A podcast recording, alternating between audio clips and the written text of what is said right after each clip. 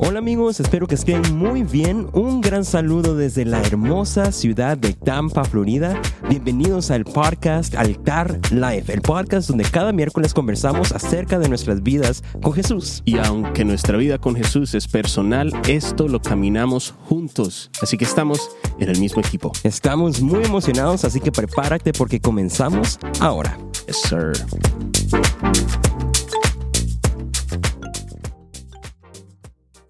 Mi nombre es Carlos Lara y para los que no me conocen, de pequeño mi película favorita era Mini Espías. Mm, mini espías, así se llama en Mini español. Espías, Wow. Spy Kids. Yo nunca tuve una película favorita cuando estaba pequeño, pero sí un programa favorito y era, ¿Y cuál es tu nombre?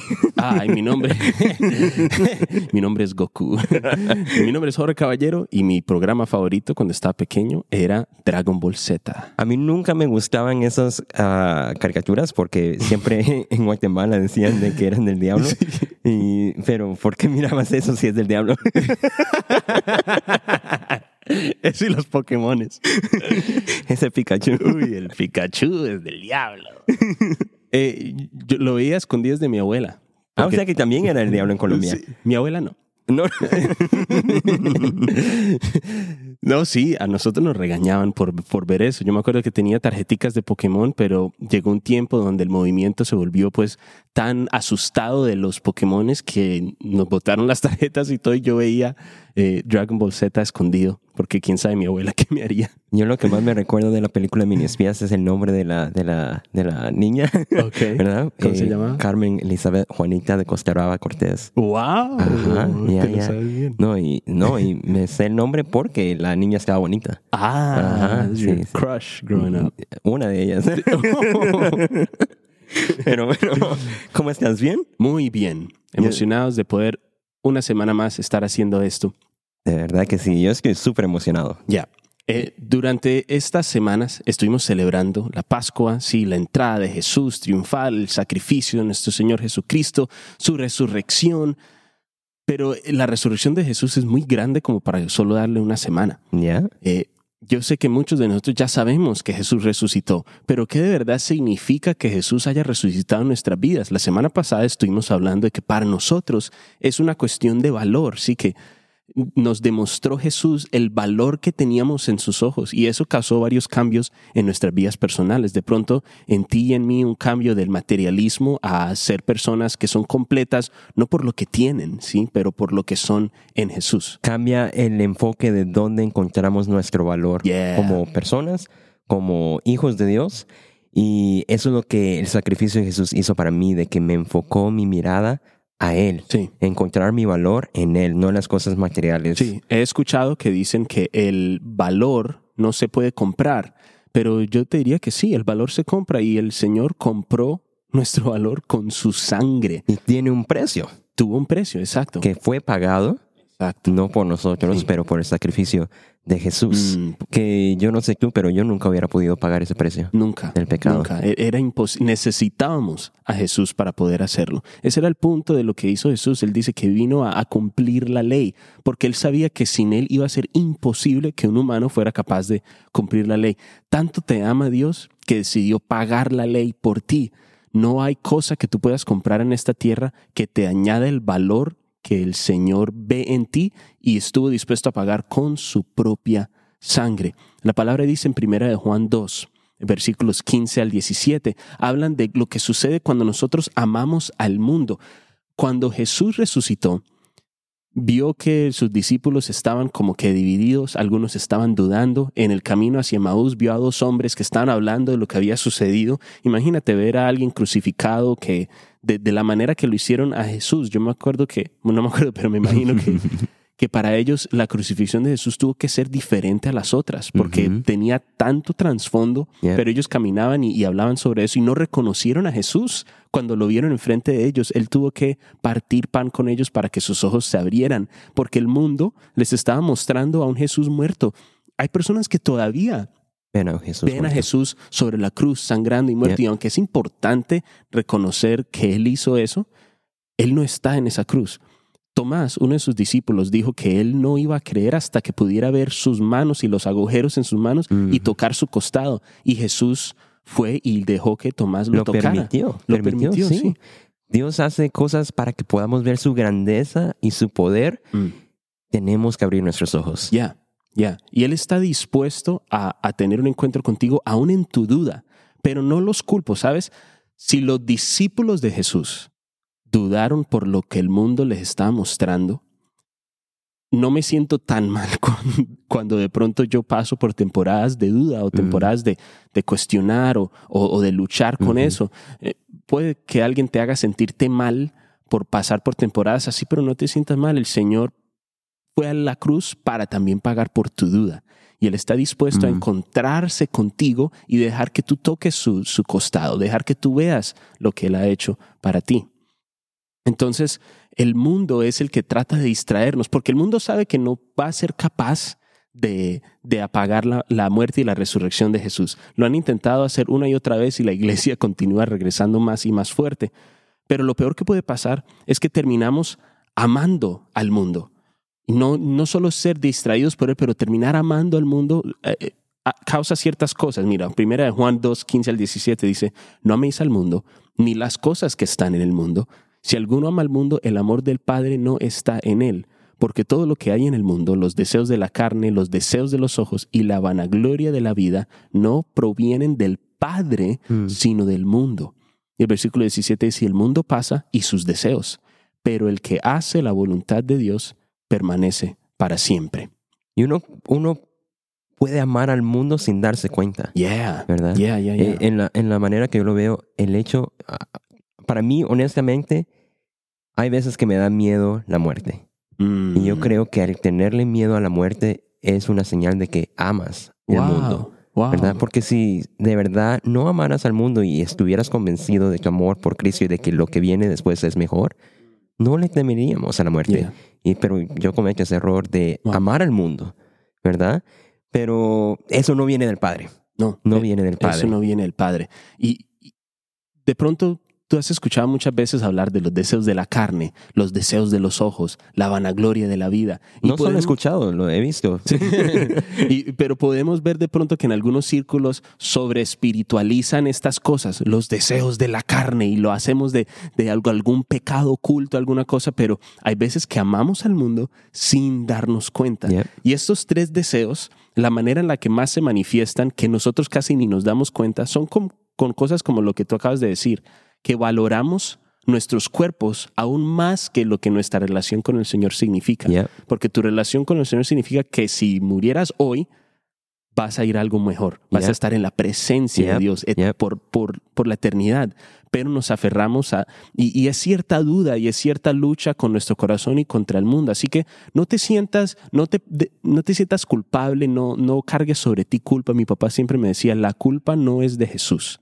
Así que si tu respuesta a cosas como esta es, oh, me siento culpable, no, no, eso tampoco es del Padre.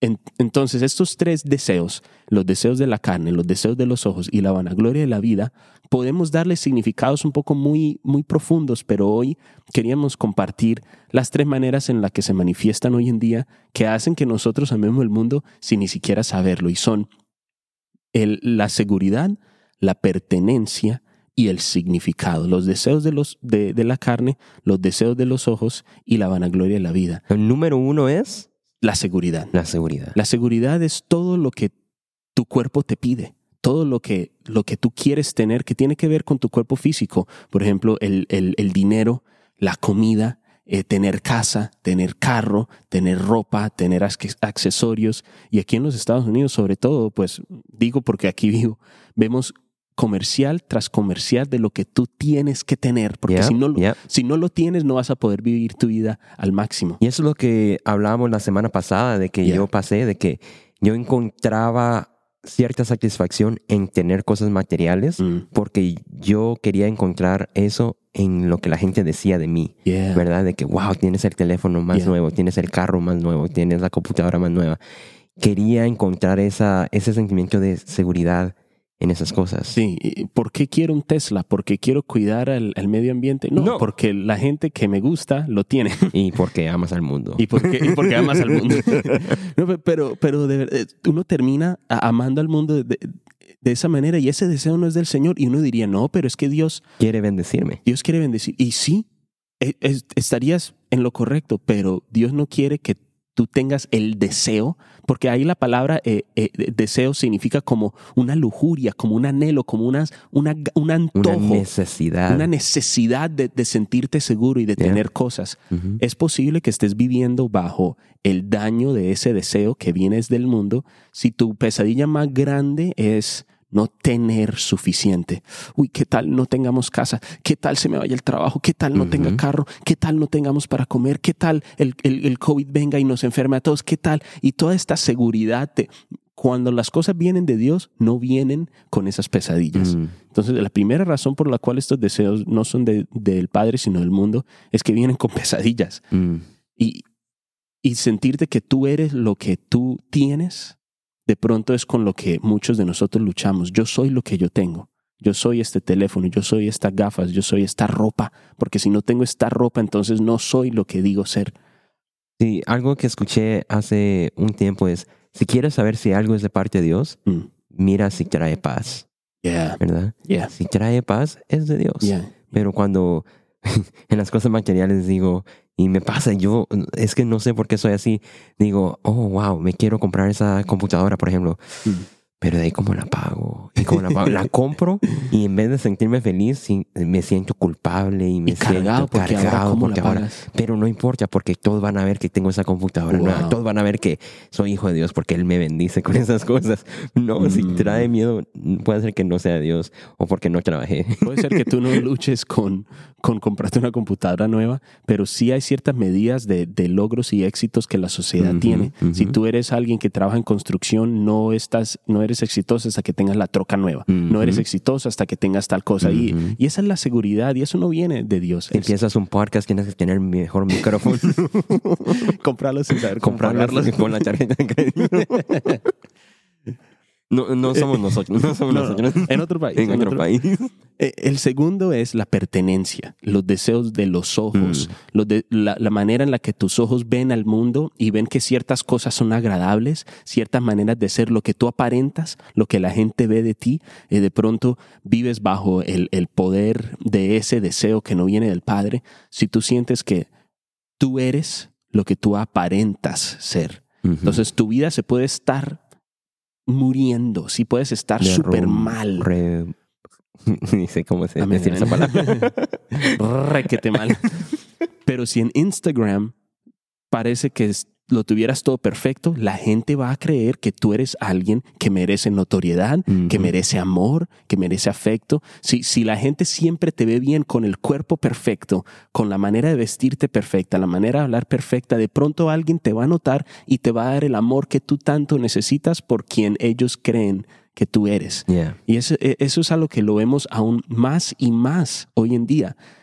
El deseo de, de- de encajar en la sociedad, de sentirte aceptado. Y si algo he aprendido yo, y a muchos les choca esto, pero la verdad es que las personas que menos, las personas menos tolerantes y las que menos aceptan a los demás son aquellos que necesitan decirlo cada minuto. Mm. Nosotros somos los que aceptamos más. Nosotros somos los que los tolerantes. Los cristianos son los que no aceptan a nadie y ya, ya Ujú. están parando de Ujú. aceptar y están parando de tolerar. Y me he dado cuenta de eso, pero también en mi vida personal, cuando he visto a ciertas personas y digo, a ellos no van a poder hacer esto porque no, no aparentan ser de cierta manera. Esa persona en Instagram que quiere hacer videos como no se ve de cierta manera, la gente no, No, va a querer no. ver sus videos. Yeah. Y empiezo a descontar el valor de las personas solo por cómo aparentan ser, o el mío. Me veo en el espejo y digo, la gente que va a querer darle clic a, a un podcast, la gente que va a querer venir a, a escuchar algo, si, si no me veo como esta persona, si no tengo lo que esta persona tiene. Y es, es fingir, de verdad se vuelve un deseo de aparentar ser algo que tú no eres. Y eso nos está ocurriendo a todos. No sé Sí, por qué ahora, en estos últimos años, para uno ser parte de esta sociedad, uno tiene que tener seguidores en Instagram. Sí, sí. Porque uno no puede... Ahora todo el mundo está tratando de hacerse grande en Instagram, Sí. en, en Facebook. ¿Por qué? ¿Por qué? ¿Verdad? Si... Eso yo no creo que venga Dios. Sí, no ese- sé. Ese No es sé. el deseo. El de- deseo de uno mismo. Sí, eso. No, ni, ni es de uno. La sociedad te lo está poniendo. Mm, la ¿Verdad? sociedad te dice que en este mundo la gente te tiene que desear a ti. Yeah. Entonces tú tienes que presentarte de una manera. Yo soy pastor de una iglesia y, y de pronto uno diría, wow, no es bueno decirle a la gente que está luchando con esas cosas. No, quiero que lo sepas. Carlitos también lo dice. Nos está sucediendo a todos. Yeah. El, más, el seguidor más cercano a Jesús todavía lucha con la presión que la tierra pone sobre nosotros de que nosotros amanecemos, eh, eh, almacenemos seguidores también. El, el último deseo es la vanagloria de la vida. Y, y aunque alguien te podría decir, oh, ese es el orgullo, sí, pero es más profundo. Si eres como yo, necesita que te lo mastiquen un poquito más. Y la, vana- la vanagloria de la vida es el deseo del significado. La, la seguridad es tú eres lo que tienes. La pertenencia es tú eres lo que los demás piensen que tú eres. Mm. Y el significado es tú eres lo que haces.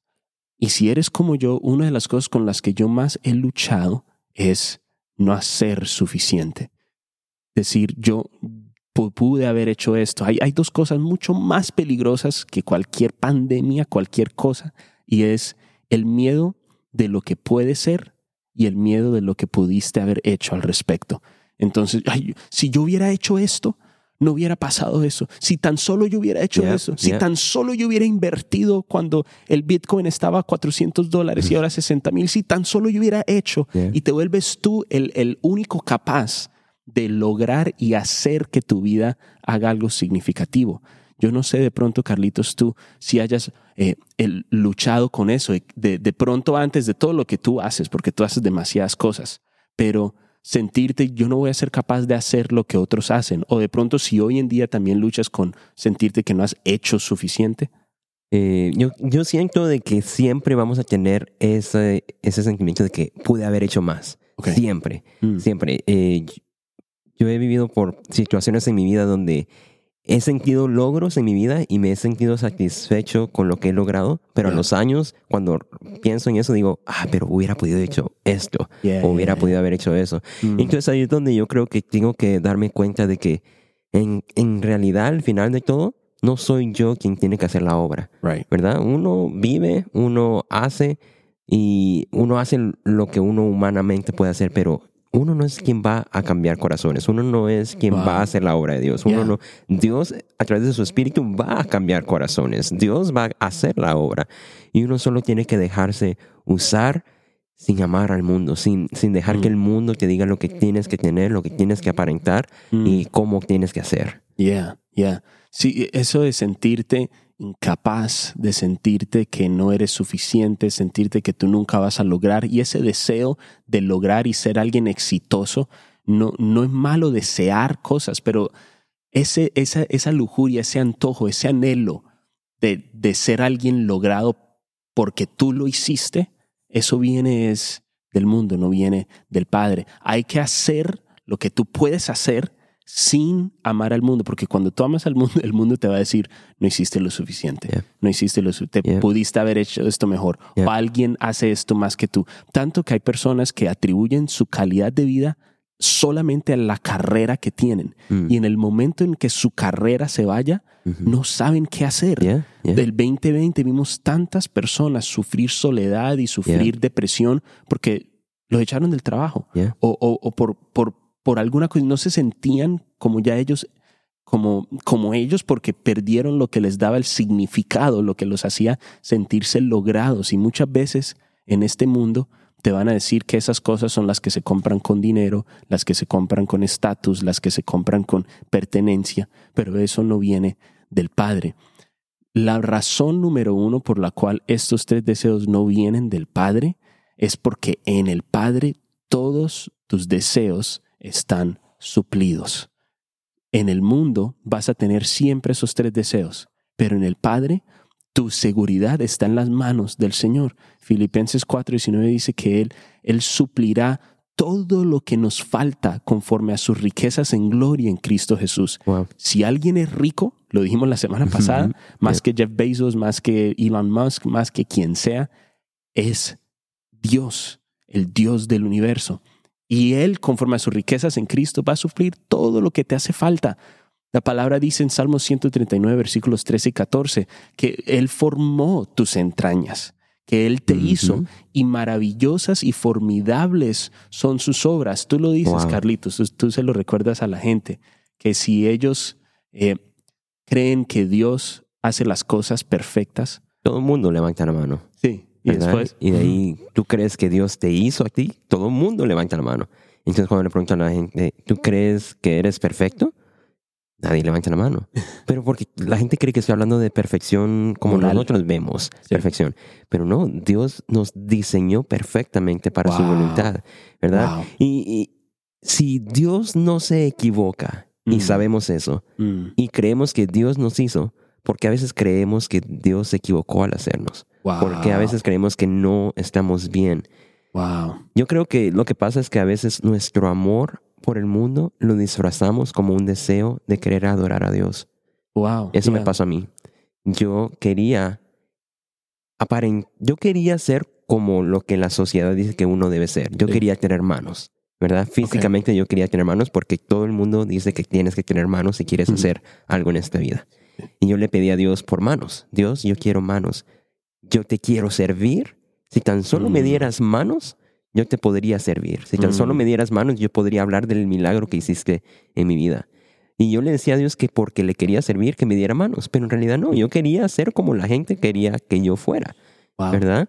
Y muchas veces le decimos a Dios, Dios, si tan solo me dieras un carro nuevo, Wow. yo te podría llevar a la gente a la iglesia. Si me dieras una casa nueva, yo invitaría a los hermanos, ¿verdad? Mm, Y ese amor a las cosas del mundo, sí. las tratamos de disfrazar como Wow. un servicio Sí. que le queremos hacer a Dios, un, favor que le queremos hacer a Dios. Y, y es, en, en nuestra humanidad es una idea inteligente, pero no. No, porque en realidad, al fin y al cabo, quieres una casa nueva. ¿Por qué? Porque quieres una casa porque el mundo dice que el que tiene una Sí. casa grande, Sí. wow, Sí. está bien. Sí, no, no es que Dios no quiera que tú tengas estas cosas. La palabra dice que Él te da cosas, Él no te va a negar cosa alguna. Pero el, el error no es desear, el error es creer que nosotros somos los responsables por suplir todas esas necesidades porque Dios está muy ocupado. Mm. Él no, él no se mete con asuntos tan triviales como tu carro, pero la verdad es que sí, sino que de pronto tenemos que analizar nuestros deseos y ver si hasta la manera en la que le servimos a Dios es como Dios quiere que le sirvamos o si es como el mundo dice que le tenemos que servir a Él. Así que durante esta semana y por el resto de tu vida tienes que entender y, y declarar sobre ti que en todas que todas tus necesidades están completas en el Señor Amén. hasta tu significado lo que tú haces antes de ser un pastor antes de ser un adorador antes de ser un profeta antes de ser un doctor antes de ser un trabajador antes de ser lo que tú seas el Señor quiere que tú sepas que tú eres su hijo su hija amado su hija amada antes de que lo- todo lo que tú logres, el Señor no está preocupado por lo que tú vayas a lograr, sino lo que Él va a lograr en ti, porque Amén. todas tus necesidades están suplidas en quien Dios es. Amén. Tu seguridad, tu pertenencia y tu significado están en las manos del Señor. Deja que Él obre y ponte a un lado. Él va a suplir todo eso. Amén. Te invitamos para que nos invites y nos invites, nos acompañes. Invítanos. Para que nos invites a comer. para que cada miércoles nos acompañes en Altar Live, el Yeah. podcast donde hablamos sobre nuestras vidas con Jesús Sí. y que compartas, ¿verdad? Sí. Compartas con tus amigos para que muchos puedan ser bendecidos. Si esto es de bendición para tu vida, yo sé que podría ser de bendición para otros. Recuerda que no estamos tratando de, de hacer nada en específico más que hablar acerca del amor y de la vida buena de Dios. That's right. Y así que nos vemos el próximo miércoles. Yes. Eso es todo. See ya. Chao.